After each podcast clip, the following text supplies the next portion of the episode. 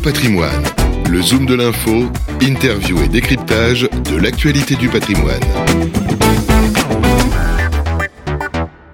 Bonjour, bienvenue à tous. On est ravis de vous retrouver pour le Zoom de l'info spécial investissement, investissement de l'été. Alors c'est vrai de boucler euh, les valises, on peut se poser la question, que faire? C'est souvent euh, ce moment, cet été, euh, août notamment, où on peut avoir des, des à-coups sur les marchés financiers notamment. On en parle avec Stéphane Von Uffel, c'est le fondateur et directeur général de Net Investissement. Bonjour Stéphane. Bonjour Fabrice. Alors période à haut risque l'été, ça peut être tout l'un ou tout l'autre, hein, notamment sur les, sur les marchés financiers c'est devenu une légende. En, statistiquement, c'est devenu une légende. Pendant très longtemps, il a couru qu'il fallait mieux euh, peut-être se désengager des marchés financiers. Là, on parle de marchés financiers. En juillet, pour éviter l'absence des gérants et des analystes des grandes sociétés de gestion et des bourses au mois d'août. Et pareil pendant les fêtes de Noël. Mais statistiquement, on se rend compte qu'aujourd'hui, avec la digitalisation des outils, théoriquement, il n'y a plus vraiment de changement. Maintenant, c'est l'absence de l'investisseur qui peut être important. C'est-à-dire, s'il se passe quelque chose pendant qu'il est en vacances et que lui ne peut pas agir sur son portefeuille, même s'il a des outils digitalisés maintenant qui lui permettent, c'est plus vers ça que moi j'aurais tendance à conseiller mes clients d'être prudents s'ils partent à l'autre bout du monde en vacances, de pas se faire de stress s'il y a un problème sur le budget américain, s'il y a un problème sur sur un scandale sanitaire qui fait chuter l'action qu'ils ont dans leur portefeuille. Et en même temps, euh, Stéphane, c'est vrai que bah, on n'est pas forcément tous des day traders pour euh, réagir en, temps réel, surtout si on, on, est en train de siroter une margarita à la plage. Euh, ça veut dire quoi qu'il faut rester aussi dans un temps long euh, quand on investit, on sait qu'il peut y avoir des à mais finalement, eh ben, on l'a bien vu sur l'année 2022. Hein. on aurait pu finir à moins 20. On a une remontada euh, euh, très forte sur la, sur la fin de l'année. on finit à moins 8. Et puis, le premier semestre, c'est quand même très bien passé sur les marchés financiers. Évidemment. bon, d'abord, vous savez que le sujet, toujours, c'est le fameux triptyque risque, rendement, liquidité pour savoir ce bon, bon équilibre, on vous dit diversifier. Et moi, je rajoute depuis des années et donnez-vous du temps. D'abord parce que je suis conseiller en gestion de patrimoine et qu'il n'y a rien de mieux que le temps pour finalement euh, réussir euh, en gestion de patrimoine et en particulier en bourse, parce qu'en bourse, finalement, on investit quand même dans un projet d'entreprise, dans une action. Je ne vais pas rentrer sur le marché obligataire, mais typiquement, ce que vous dites est tout à fait vrai. Il faut éviter de se prendre pour un trader intraday, donc qui fait des deals tous les jours, parce qu'on n'est pas des spécialistes, nos clients encore moins, et a fortiori, quand, je reprends l'image, ils sirotent des margaritas sur une plage euh, des Caraïbes. Deux choses très importantes. Un, on se donne du temps, évidemment, donc on fait des placements intelligents, avec des durations qui sont pas les mêmes, donc des placements où on voudrait éventuellement du rendement à court terme, d'autres à moyen terme et d'autres à long terme, avec plus ou moins d'exposition de risque. Et là, je vais, c'est plutôt l'homme le, du digital qui parle. On reste connecté. Rester connecté, c'est un, depuis toujours, même quand il y a 30 ans, on restait connecté à son conseiller, qu'il soit bancaire ou conseiller en gestion de patrimoine. On s'intéresse à ce qu'on a dans notre compte titre, dans notre PEA, dans notre assurance vie. Et deux, on reste connecté maintenant à son smartphone.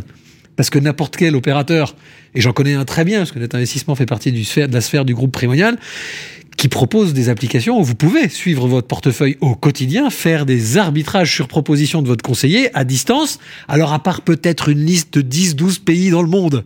Alors il y a Cuba, Cuba, c'est un peu embêtant, parce que les gens aiment bien aller à Cuba. Mais à part ces 10-12 pays où Internet vous coûte à peu près 800 euros la minute, le reste de la planète, vous avez la possibilité de vous connecter si vraiment il y a un accident de marché et qu'il faut réagir. Donc, on se donne du temps et on reste connecté toujours, toujours, toujours. C'est important. Pas tant sur les marchés pour agir en direct qu'au moins euh, en ligne directe avec son, conseiller euh, pour savoir ce qui se passe et puis en discuter. Voilà, euh, reprendre un peu de, voilà, de, de, sang-froid. Faut être proactif sur, son, sur ses placements. Si mal. justement, sur les autres classes d'actifs, est-ce qu'il y a des choses qu'on peut craindre? Je, je prends un exemple c'est vrai qu'on a, les Français se passionnent maintenant depuis plusieurs années pour les SCPI, les sociétés civiles de placement immobilière. C'est un peu l'Eldorado. On est sur des actifs tangibles, des bureaux, des commerces, de la logistique. Tout va bien, sauf que, eh ben voilà, les taux remontent. Ça affecte aussi euh, bah, les bureaux, on l'a vu, qui, qui, rentrent dans une crise assez sévère. Est-ce qu'on peut craindre sur ces, euh, marchés, euh, Stéphane Van Nuffel alors c'est un sujet qui est, compliqué parce que d'abord les SCPI c'est un produit qui a toujours été très publicité, qui était plutôt un produit de spécialiste, surtout dans les années 90 parce qu'il y avait eu un, un très gros chahut sur le, marché du tertiaire au début des années 90. Après, ça s'est démocratisé parce qu'en fait, c'est devenu beaucoup plus compréhensible. Je, je vous rappelle que c'est un produit qui est encadré par l'autorité des marchés financiers. Donc, c'est un produit dont les, les, cours sont assez fixes, quelque chose d'assez simple à comprendre. À partir du moment où vous prenez une SCPI à capital variable, il y a un, un carnet d'ordre, on peut rentrer, on peut sortir à peu près quand on veut. de façon plus ou moins longue, entre trois semaines et un mois euh, en ce moment. Ça pourrait se durcir. Et surtout, les Français bah, aiment l'actif derrière qui est tangible et, palpable, des bureaux, des commerces, euh, des entrepôts, des cliniques, etc., etc. Donc forcément, c'est devenu un, produit très à la mode qui a versé autour de 5% pendant des années alors qu'on avait une inflation quasi nulle. Vous pouviez emprunter à 1,5 c'était finalement sur ces dix dernières années là mm. le produit parfait. Mais comme euh, l'immobilier a été à un moment donné le produit parfait parce que bah, vous empruntiez pour presque rien, bon tout ça se resserre, donc on redevient plus raisonnable. Donc aujourd'hui, quand on fait de la SCPI, il faut pas arrêter d'en faire. Faut juste regarder ce qu'on fait. Évidemment, évidemment plus que jamais, que vous payiez cash ou vous le fassiez en crédit, si tant est que vous trouviez encore un taux acceptable, parce que là c'est très très cher le financement de part de SCPI, mais faites un portefeuille.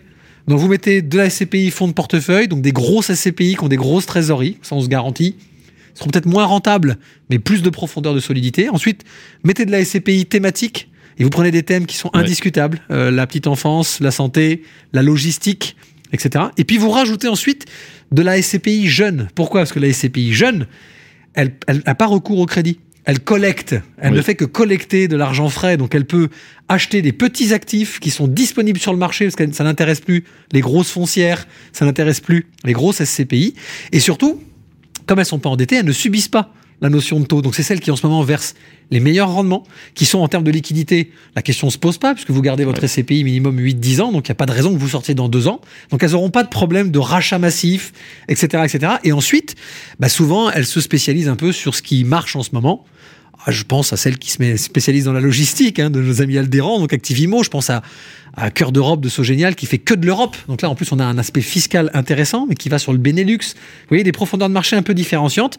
Si vous mettez tout ça dans votre portefeuille, prenez pas plus de risques que si vous faites une assurance vie aujourd'hui, intelligemment également.